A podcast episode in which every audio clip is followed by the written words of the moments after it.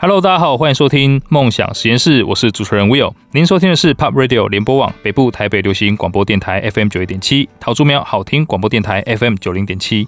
那温馨提醒一下，下载 Pop Radio 的官方 App 收听节目，还可以跟主持人以及我们的嘉宾进行互动哦。哇，今天呢非常荣幸啊，而且有点诚惶诚恐的，呃，邀请到这个，如果大家有看过最酷的背包菜鸟。啊，这个节目我非常非常喜欢。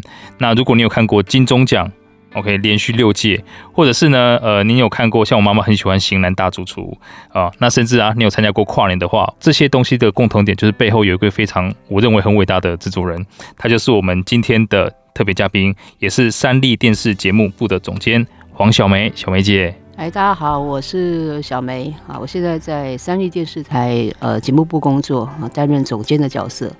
哇，这个其实其实小梅姐不止在电视这边做很多事情啊，就是很多像我刚刚也提到说，如果台湾哪一天真的可以争取到奥运的话，可能啊这个 呃总执行就会是小梅姐了。我希望台湾有一天真的能够争取到奥运。对，这个前面有很多门槛要跨越。对。OK，所以呢，其实小梅姐在呃整个算是影视圈已经很久很久的一段，就是媒体工作很久一段时间了，也算是大前辈了。虽然说我从您本人看起来，真的完全很难想象，已经这么久的时间了。您刚跟我说已经超过二十年、二十几年时间，啊，实在是看不出来。谢谢谢谢，哇！所以呢，也想请小梅姐分享一下，其实呃，在当时啊，很年轻的时候。会进到这个产业，它的契机是什么？为什么进到电视的产业里面？我觉得很有趣。其实我们那个时候，其实我是文化新闻系毕业，所以我们理所当然觉得新闻系毕业的人就应该要去找一些。这相这方面相关的媒体，媒体的工作，嗯、可是刚毕业一样，我觉得可能也跟那个时候，我不知道现在是不是也是这样，面临到说哇，刚毕业之后，那到底要怎么跨进去？其实我那时候最希望做的是广告公司的 copywriter 文案，我觉得超酷的，哦，写些很好看的东西，然后好像在广告界都打扮很光鲜亮丽，所以我就。一毕业之后，应该说我在快毕业的时候，我就开始写很多履历，然后就毛遂自荐到广告公司。我觉得年轻的时候就是要这样，什么都不怕，因为反正不怕跌倒嘛。对。然后就写，然后当然很多很多家公司都拒绝嘛，因为 毕竟我们不是广告科系毕业。哦，OK。嗯。那后来很幸运，就有一家广告公司就愿意录取，只是他不是 copywriter，他是做呃 media buyer，就是媒体采购。哦，oh, 对，可是因为我太想进广告公司了，嗯、所以我就跟他说：“好好好，可以可以可以。”然后他就说：“请问你会 Excel 吗？”哈，就是问一些这样。嗯、其实说实在，那时候刚毕业，我们也很没有在学这些，嗯，只会很简单的 Word。OK，我说会会会会会，因为我太想进去。我我觉得从那个时候我就可能这是我个性的协议，就是我只要想要什么，我就会先说会会会，拿到之后。在准备要进去之前，我就赶快找人家学一次。Oh, OK，对，然后先喊了再说。对对对，先喊了再说。后来进去之后发现，嗯，虽然都是广告公司，可是他毕竟我我不喜欢跟数字为伍，其实我比较喜欢跟文字跟艺术为伍。OK，对，所以后来我的同学在非凡电视台工作，嗯，然后他就问我说：“你要不要来试试看？”好，那反正在广告公司也也看了一年了。好，那 OK，好。所以我就去了非凡电视台。其实我是从非凡电视台从做股市节目开始，然后就一路展开了我的整个电视的行业。在非凡工作的几年之后，呃，里面很喜欢我的长官，他跳去了东森，他就问我要不要去东森，我就说好，那我就又跳去东森。在东森那个时候是呃，在新闻部里面做新闻性的节目。OK，对。后来之后，我的同学说他在 TVBS。他又跟我招手，我说：“哎呀，TVBS 好啊！” 我就跳去 TVBS。我在 TVBS 的时代其实是，呃，台湾有线电视正正起飞的时代。那个时候就是邱福生老板，啊那那时候很夯的有就是有桃子姐的娱乐新闻当道的时候，嗯、然后也有很多像其实冰冰姐那个时候还有文倩姐。那个时候的节目，其实就是我刚好进 TVBS，我们在那段期间工作的哇。节目，所以，所以我在一个很好的时机点是。进到了有线电视的产业，嗯，那也在那边学到了很多东西。那之后我的一样，其实我们都是，我觉得只有第一份工作是投履历，之后就要靠关系跟人脉累积，跟你当你自己的实力累积，嗯嗯，那一样，我的呃朋友在三立电视台，三立电视台那个时候也是。正要准备规划所谓的行脚类节目的起家的时候，就外景，对外景，嗯、所以他就问我要不要去。那那个时候，我我这样一路跳，其实是二十几岁的那个那个时时候。那我就说，哎，好好好，外景我喜欢，就过去了。所以我到三立电视台规划开的第一个节目是在台湾的故事，那是许孝顺主持的在台湾的故事。那我就是在一九九九年，好那个时候到达了三立，然后就开启了我，因为太喜欢外景了，外景实在很好很好玩，就一路做做做，又做到后来的呃陈乔恩时代，中国那么大，那时候我们就去中国出外景，然后做世界那么大，然后然后一做就做了十多年之后，我就有机会在三立往上升了，做管理职。嗯，那所以前十年我就是做外景。在三立的后十年，我就开始接触到了金钟奖、跨年晚会啊、嗯、等等这样的一个东西，那就一路混到了现在，不知不觉也就过了，在三立就过了二十三年了。可是我觉得这一路看来都是一个很好的养分。然后我也觉得，其实如果有有比较后辈的人跟我聊这件事情，我都会跟他们说：你不要害怕。嗯，就相信自己。嗯嗯，对你，你你不管跳到任何一个地方，只要你有这个学习的心跟有实力，其实它都会有养分在的。而且你十年前的养分，你可能在一时之间看不出来，可能几年后它就会开花结果。哦，OK，哇，这个很像 Steve Jobs 讲的一句话，就是你可能做了很多不相干的事情，但是你呃回头看了一下，每一个点都会连起来。对对对，真的真的，重点是你要保持学习的心。那当然。我觉得三立给我很大的养分啦，因为我在这边二十几年，我不管是学习到了节目，也制作，哦，因为我是我一路也是从制作人，然后爬上了管理职。哇，对，哎，所以其实刚刚小梅姐提到一个很重要，我观察到的点就是，呃，您对数字是比较没有那么多热情的，比较喜欢可能文化方面，对，然后呃，这个艺术方面、文字方面的。但是因为您一开始进到广告公司嘛。那就是比较多数字的东西，嗯、然后你下一份又到非凡，是也是在股市里面，是，是很有趣的。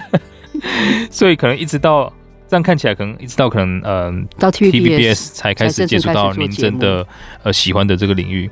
我觉得这个可能也可以给很多年轻人一个很大的这个启发，就是其实你要真的走到你想做的事情，可能前期会经历过一些你不想做的事情，嗯、但是你也不要说因为你不想做。或者是先入为主判断说啊，这不是我要的，你就不学了。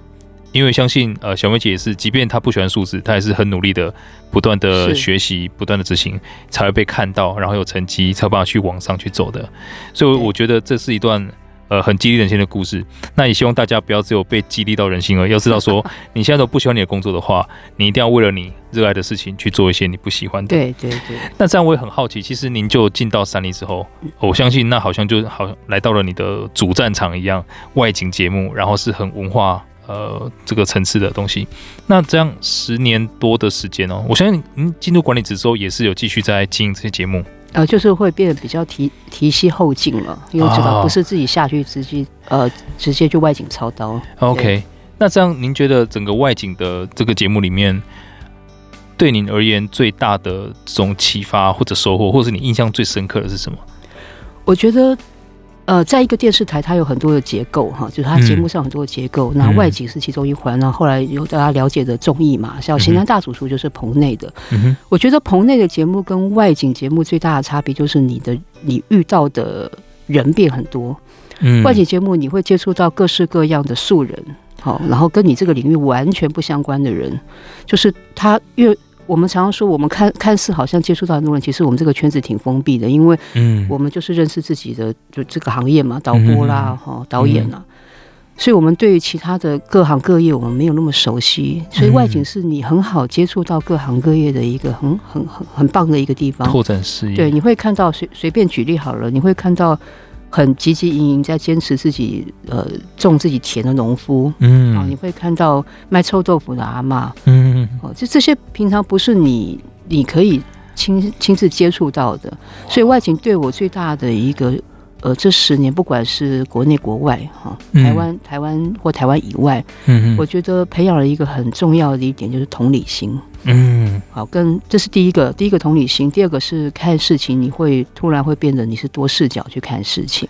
哦，同理心是因为因为你接触到这些人了，你看到他的行业，你看到他生长的背景，你看到他的环境，嗯，嗯，你必须，因为我们我们去做任何的报道啊，都不应该带着自己的眼镜去看，是，你要换位思考，他们为什么这个样子？对，不是所有的东西都是理所当然。对，哇，这个这个是外景中得到的第一个就是同理心了。嗯、那第二个多视角也一样啊，就是说。嗯我我举一个比较有趣的例子，是我那时候去非洲。其实我在踏入非洲之前，我对非洲印象就是哇，好热，好热哦。对，然后他们都因为肤色黑嘛，对，然后又很热，那他们应该就就很习惯热吧？是。好，那到了之后，就发现，哎，有一天中午的时候，我们就经过一个，哎，看到那个路边有在卖，其实也是夏天，对，但是他在卖烤肉，然后他撑个撑个伞，阳伞，是撑个伞，然后说啊。对不对？人家也是怕热啊，你不能因为被人家是人家是黑皮肤的人种，你就以为他不怕热，以为他不用撑伞，以为他不怕晒黑。没有没有没有没有，人家其实也是。就说所以你去透过这些的时候，你会发现你看的东西，你跟想的东西，不是你在原本你呃书上获得的东西。真的，那你就会有不同的视角跟不同的心。好，去体体会他们的生活，我觉得这个是给外景节目给我的很大的养分。我不再是一个很自以为是的人，嗯，对。那我在这些事情不是只是出外景，他会回返回到我们的日常生活，在待人处事上面，在观察人上面，我觉得这是很重要的一件事情。哇，真的很感谢小梅姐的分享哈，就是真的是懂得越多的人，他越懂得谦卑，越知道自己懂得越少。我也想问一下小梅姐，您觉得您比平常人有更多的机会去旅行啊，或不要说旅行啊，就是去外面啊，去看这个世界。那你觉得，就是像旅行对你而言，它的最大意义在哪里？我觉得旅行就是充电。嗯，啊，讲实在的，不管你是用玩的心态去，还是带着工作的性质去，或是有任何的目的去，它就是充电。我觉得人很重要，要充电，就是在你的不管在你的职场上或者你的生活上面。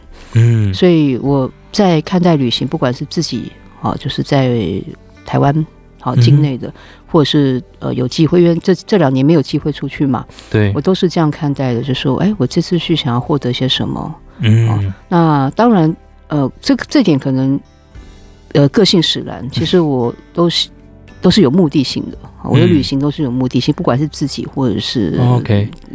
哇，所以这跟可能很多人提到说要随心所欲，其实也不冲突啦。但就是不冲突。OK，对，有目的性倒不是说我我要把它规划好，我今我今天第一天 Day One，我早上几点要做什么，下午做什么什么，也不是这一种，而是我自己的目的性是说，哎，我这一趟的旅行，我希望能获得什么？嗯，我我举两个例子，第一个例子是，其实我很喜欢去首尔啊，韩国，因为其实呃，不要看我这个年纪，其实我们是是追星族的，那我们是追韩星的。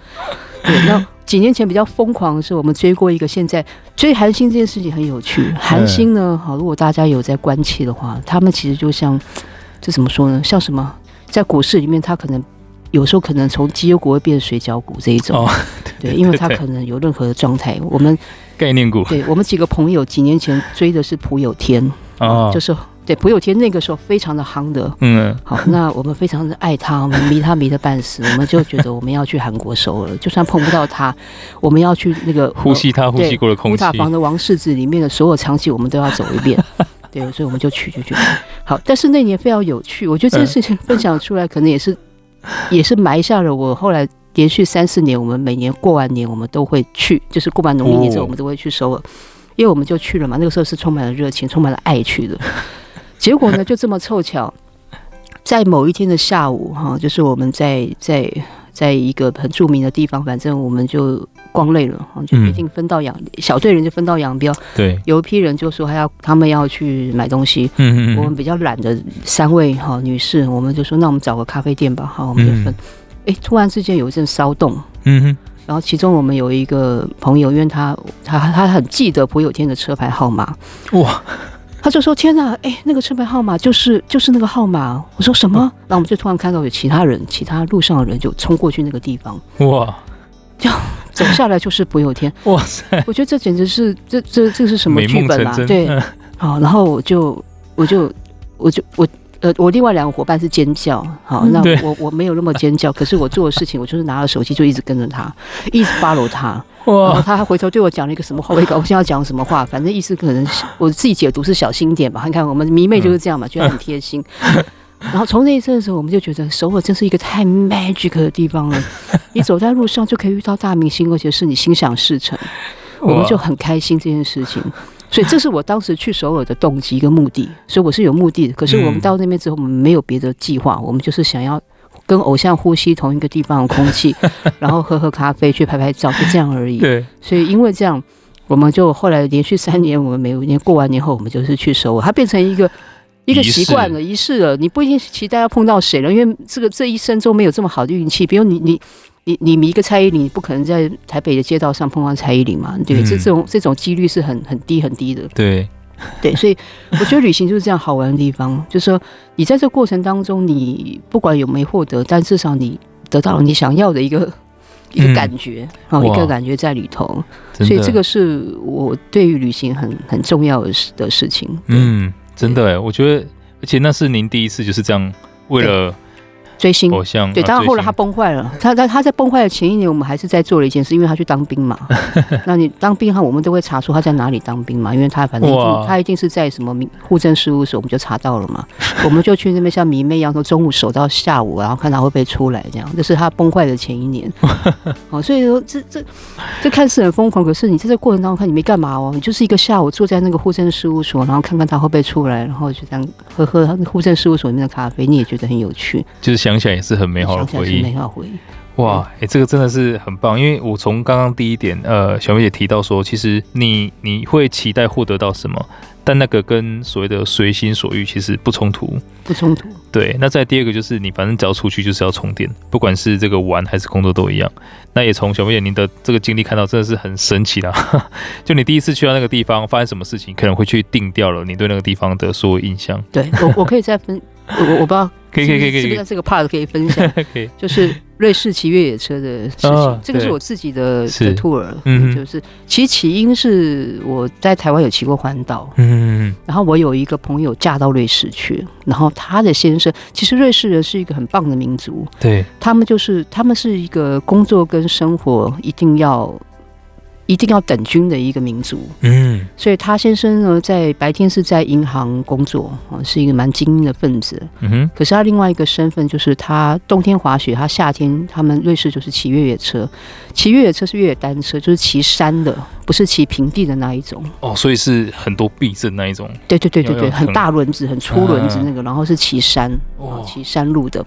然后山路反正就是正常的有石子有什么的斜坡。哦，然后他就他先生就是每年会在那个小镇举办这件事情，嗯，然后就问我说：“哎，你要不要来瑞士玩？因为你没来玩过，对，要不要顺便来参加一下？”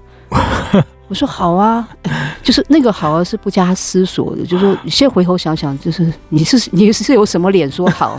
好，就第一个，你没有骑过越野车，你不过就是骑公路车，骑平地，你爬的坡也不过就是就是正常的爬坡，对对对，几十公尺这样。对，那你你你到底是有什么脸说好？第二个，你年纪也不是多年轻了，好，人家都是二十几岁的小伙子或三十几岁的人去去拼搏这个事情，你这什么大妈？你跟着人家去骑什么？哇！但是因为你就是觉得这是一个很很有趣跟很好玩的事情，对，嗯、你就不加思索答应了。因为因为我从我我说过，从我刚开始踏入那个找第一份工作的个性，可能会也是影响到 我习惯，就是边跑边穿裤。当当这个有这个这个等会分享，他会他也是有的有一些代价了，是，对，所以。我就答应了，我就过去，然后在答应之后还有个三大概三四个月吧，我就赶快去买了一台越野车、嗯、越野单车，然后就开始呃。就台湾自己自己骑自己做训练是。对，然后其实那个训练也不过就是把体力稍微练一下而已，嗯、对，那你也没有太多机会去真的实地操作，因为没有人带也是一个比较危险的事情，而且台湾比较没有相应的场地，对对对，所以我就然后还把车子扛过去，飞到 瑞士，哇！然后我在那段刚刚在在准备比赛之前，我真的你生活在那边，你就发现到我刚刚讲到瑞士人的生活态度，你唯独要在那边，这个不是一般你去旅行个。三天四天，你就能够知道，你因为跟着瑞士人生活，你就发现他们的生活态度真的是很有意思。他早上七点就去上班，可是他四点就下班。他们一定，他们四点下班创后不是立刻回家睡觉干嘛的，他们四点下班，很多人的的的工作就是他们要去骑车，他我他们要坐帆船，嗯，对，就是、哦、对，所以他们是很在意自己生活状态的，对。那我就是骑，呃，整个过程当中说真格的，别人骑一个小时就完赛，因为呃终点站是骑到山顶上面，对对对，对。那我花了两个小时，没有关系，没有得奖什么都没关系，但你参与了，是，哇，真的哎。所以其实整个过程当中，您不仅是体验了这个单车本身，还体验了当时的这个瑞士的当地的生活。对，对，对，对，那所以其实您，我觉得您在工作之外，我去相信这个工作本身就很有挑战了。对。那您在自己生活当中又增加了这么多的挑战，你会觉得好像特别累的感觉，会有这种感觉吗？我觉得很好玩，真的啊。对，哇，我大概就觉得做什么事情都要好玩嘛。哇，所以其实您是一直在很用力体验人生的，不管是在工作也好，因为我相信您工作的强度真的是非常非常高。哎，对。然后可能呃规划这种活动啊、跨年啊、金钟奖啊，这些都是非常强度高的。是是是。然后我相信去训练什么。越野单车，我自己都不敢尝试啊。不过今天听完小梅姐的分享，我觉得我接下来也要去好好的尝试一下一些我本来不敢做的事情。我觉得很好玩哇，真的很棒，真的很棒。所以呢，其实小梅姐在处理了这么这么多地方，出了很多外景，在台湾国内也好，或是在其他世界各地也好，你有没有觉得哪一个是你印象最深刻的？呃，我大概分享一下现在呃。工作上的状况，嗯、就是我们有一个节目叫做《上山下海过一夜》，嗯，哦，在三立都会台三十频道，每个礼拜三的晚上十点，嗯，那他是四个职人哈，这四个各有角色的年轻人，然后他们去体验台湾的之美哈，过一夜嘛哈，就是不管是上山或下海这样，嗯。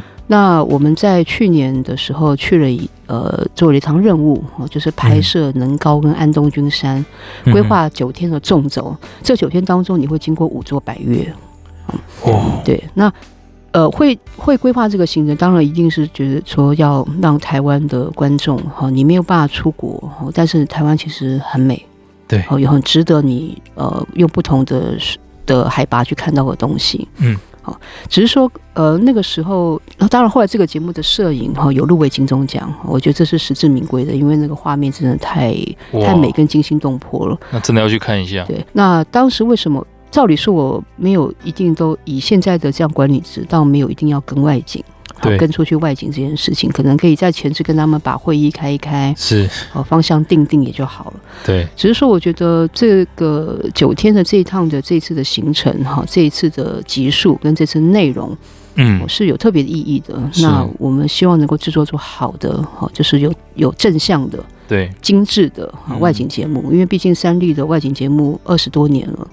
我觉得二十多年，我们不能扛着过往的金字招牌，嗯，我们是随着时代要做精益求精的进步，不断挑战。对，所以我就呃，像我说，我做什么事都有目的，所以我的目的是说，嗯，那我觉得我不能在房间里面纸上谈兵，嗯嗯嗯，我应该跟着团队去进行这个九天的内容，我们可以在过程当中，我们可以不断的。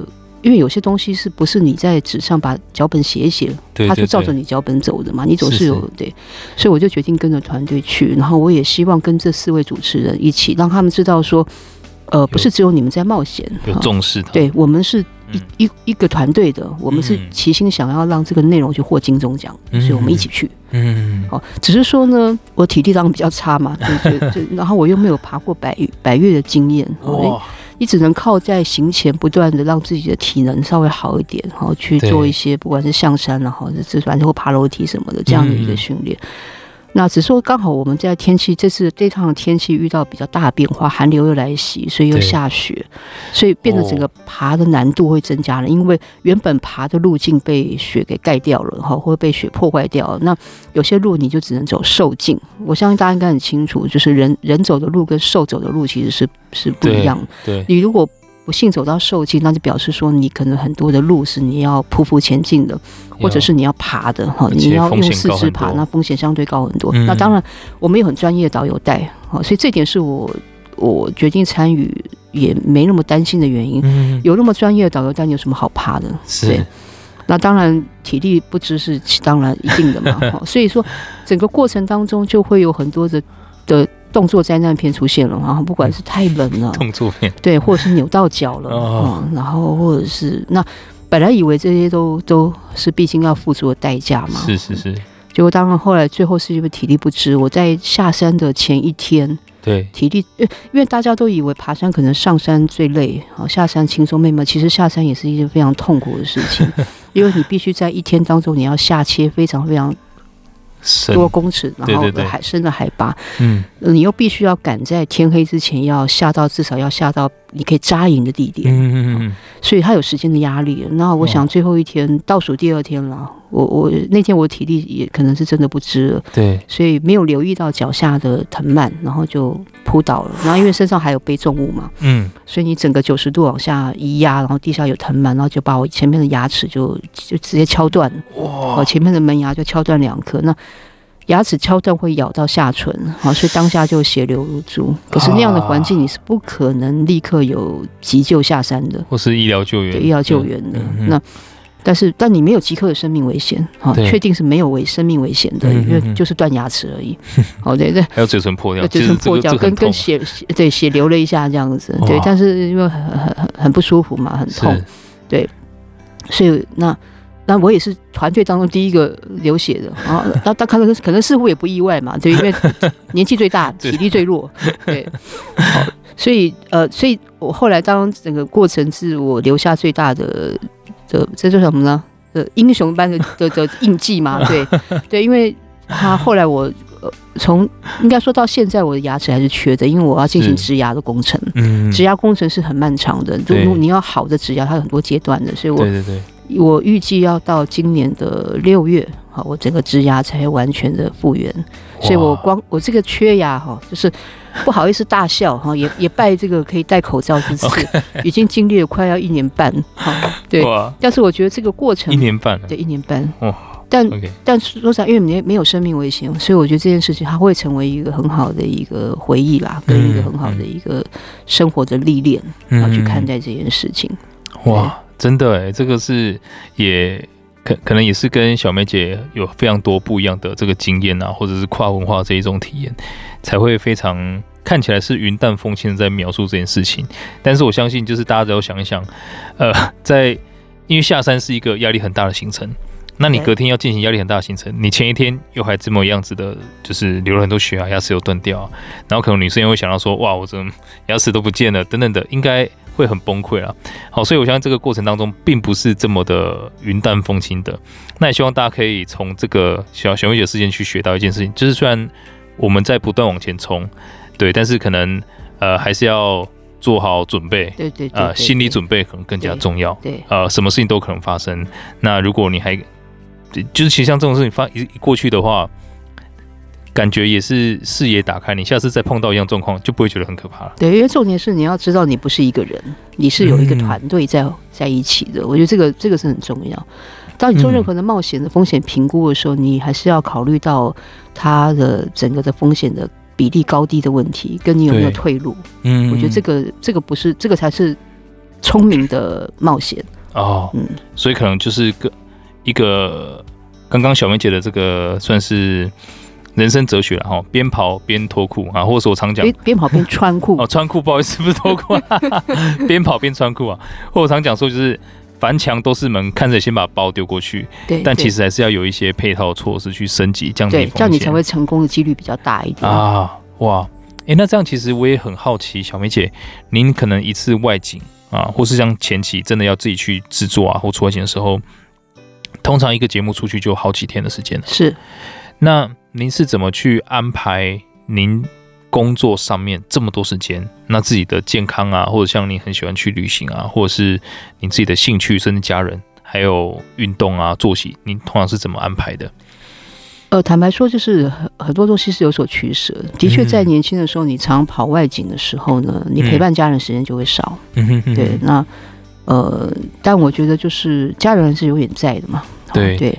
但是随着到年纪增长的时候，你就会比较去分配这样的一个比例，嗯哼因为我觉得工作毕竟不是人生的全部，是，所以呃，你必须要好好知道说，你一个礼拜当中，好，或是你一天当中，你真正真正要投在工作的时间有多少，剩下的时间呢，你就必须要抽离这个事情，嗯，然后你要去计划你到底想要。过一下，呃，你要做些什么事情？嗯，哦，不可能每每一次的工作以外的时间，你都在发呆跟睡觉。哦、对，是对。那因为我一直觉得你要建立起第二专长是一件很重要的事情。嗯，大家都说斜杠斜杠，我觉得斜杠本来就是必须的，哦、因为人生本来就不可能只应该说我在我们那个年代哈，早期那个年代都大家都说专精专长。专专才很重要，嗯，可是现在变化这么，时代变化这么多的是，尤其是好，以我这个行业好了，我们从我们已经被称之为传统媒体的一个时代，哦嗯、你已经走到了一个，应该是说你不应该只是专长，你应该是多长，好多精，然后可以整合，可以整合跨界。现在的现在你懂得越多。哦，你会的越多，你能够整合越多，我觉得才是这个时代要的人，嗯，而不是只是你你你是做外景节目，你只会做外景节目；你做棚内节目，你只会做棚内节目；你会做电视，你只会做电视。如果你只是会这样的话，其实是很难在现在变化这么大的的一个环境下生存的。嗯，所以我觉得你呃，以分配来讲的话，我觉得大家不要去我。不务正业才是现在的王道，我一直觉得，好像像我说骑车这件事好了，就是可能有些人觉得他，可是你你如果。你如果只是一个礼一个月两个月骑一次，哈，那那也不过就是骑车。对，如果你强迫自己，你每个每一个至少每个月骑个一两次，嗯哼哼，在这件事情上面，你的体力比人家好，你的经验比人家足，有一天累对会有累积的。嗯，如果你很喜欢看书，你很喜欢写作，你很喜欢画画，你就去画。嗯，那像我喜欢画画，哦，所以我在有一段期间，我会只要有空，我就会画画画，画着画着之后，其实哎，画着也。就是至少还有个样子，准备要办展，它就是有有一个，就是会有一点点水准。就你要去专精的，你要去做第二专的专精的事，是还是不是说你是沾一下酱油啦？就是你持之以恒。对对，所以我觉得这件事情非常重要。这是这个就是我我说的生活跟工作，你要一定要有一定的比例。嗯嗯嗯。然后，但是你的生活不是拿去睡觉。对，就这样而已。对了解，所以我觉得刚刚也是从小梅姐的经历看到，她在骑越野车的时候，呃，看到瑞士人的生活跟工作就是真的是五十五十。所以其实台湾很多人可能是工作会占了过多的比例，工作完回家就是赶快睡觉休息，为了明天工作做准备。那从瑞士那个生活方式，真的他们可以分成三个八小时，第一个八小时给工作，第二个八小时可能。呃，吃饭啊，睡觉。第三个八小时跟家人一起。对，就是休闲娱乐。对对对，所以，嗯、呃，小梅姐的重点我也觉得非常清晰了哈，就是大家在工作之外的时间，呃，可能你会有维持正常作息之外，那也要去呃找到有兴趣的地方，甚至去不务正业都好。那我相信这个不务正业不是说真的就一直在那边耍废了哈，而是可以结合这个学习，是做一些有累积的事情，那培养第二专长。因为现在斜杠真的是。一个必需品，哇，真的非常深刻的分享哈，所以也希望如果你觉得你自己的生活只有工作的话，请记住刚刚小梅姐的分享，多做一些探索，多做一些累积，那多一些兴趣上面的投入。OK，那刚刚小梅姐分享到很多，然后就是关于她在呃可能外景的历程当中啊，以及甚至我们看到她对于可能人生的整个配置大概长什么样子。所以呢，小梅姐有这么多的经验里面，我也想了解一下。现在因为网络还有像 OTT 的平台这样崛起了，其实您刚刚也提到，电视产业已经变成是传统媒体产业了。那有人甚至觉得这个是夕阳产业。所以我希望可以就您的观察，你觉得目前最大的呃困境，或者是对于电视产业它的发展方向应该往哪里走？好，因为我其实我倒不赞成所谓的我们是夕阳产业这件事情，因为好内容永远是不管你在哪个平台，好内容才是重点。对对，你有好的内容，你看你现在在 Netflix 上面，你在任何平台上面都可以。嗯，对，所以我自己觉得。呃，重点有三个哈，我觉得我们自己在激励自己的重点有三个。嗯、第一个就是你要做出现象级的内容，嗯，就是可以被讨论的内容哈。比如我举例，像综艺玩很大好了，也是三立制作的，嗯，那它其实不管是在电视平台上面的收视率，或者在 YouTube 网络的点击率，其实都很厉害的。对，那它也是年轻人喜欢的，也是合家可以观赏的，也是也是长辈会爱看的。嗯，所以这个。这个就没有什么夕不夕阳这件事情了，真的。对，那我觉得第二个呢，你身为在这样的媒体产业，你必须跟着现代的，你要去现跟着现在的世代走，你也必须去观察未来的时代。所以，当如果很多的年轻人是已经生活在一个原生网络的时代的时候，或是原生新科技的时代的时候，对、嗯，你就要去思考你的内容要怎么样用这些这些武器，嗯，这些武器像翅膀一样，怎么去变种。好，让我们的内容其实是跟着与时俱进的。嗯、那第三个，我觉得要懂得开放心胸，懂得跨界合作。我觉得跨界合作很重要。嗯、我们在做电视的时候，不是只是自己关在我们电视台里面做，是因为以现在的如果现在的呃内容那么多元哈，或者是平台这么多元的时候，我觉得跨界合作，不管是跟呃，新媒体的影像的，或是跟 OTT 平台的影像，这个都是我们应该要跨界合作出去的。嗯，所以这三点，我觉得是不管你是电视也好，甚或你是网络的平台也好，嗯，这三点都是很都是一样的。所以我们没有什么什么夕阳产业。就像我也跟很多广播人聊，哈，我说广播，我跟广播人说，大家说我们是，我觉得。好多好像更多人说你们应该是成功，对。后来我们也是这样沟通交流之后，我们发觉我们都有无无可被取代的重要性。嗯，就说广播就算 Podcast 怎么兴起，广播它还是会依然存在的，因为它有不可被取代性。对，那它有它的优点的地方。嗯，那我们何必去去贬低自己呢？嗯，对，反而是利用自己的优势，再加上新的东西的一个技能。对，混合起来，那才是未来更长久的东西。真的，因为我非常认同这个小梅姐的看法哈，就是其实第一个所谓的传统媒体，它一定不是什么夕阳产业，因为嗯、呃，即便我们去看到这些新媒体的产生，或像新的平台产生啊，呃，那个排名最前面的。永远是老牌子，嗯，真的，不管是天下也好，Public 也好，或者是这个三列节目也好，在 YouTube 也好，或者是我们去看 Podcast，他们都已经排在最前面的，因为重点在内容这件事情上面。所以呢，是当你有了好的内容，那其他东西都是工具跟平台，没错没错，你要在其他地方去放大等等的，那这个都是其次。所以呢，反而去善用，然后再去跨界，做出更好的内容，它就是一个正向循环。哇，所以也非常感谢这个小梅姐，从她呃，真的是。非常深厚的功底来去做这样的分享。那今天呢，除了在小梅姐的呃经历之外呢，我们也看到很多她在生活方面的一面，她在个性上面，我觉得是呃很可爱也很值得敬佩的一面啦。所以呢，再次的感谢小梅姐今天来到我们节目来。没有，谢谢谢谢谢谢，让我们有机会讲一些。冷消维的话，以后多来冷消维，我相信该会开始敲碗哈。希望您可以多来一下下。OK，所以呢，呃，以上就是今天的内容了。如果大家有对于今天的主题有任何想法，欢迎到 Pop Radio 的官方 App 上面留言。那如果听众朋友啊，你们错过或者是想要重温今天小梅姐非常精彩的内容，也可以到 Apple Podcast、Spotify、Sound 上面去搜寻“深 V 一口气”。我们呢都会把今天的精彩内容上传，让大家可可以去重复的收听。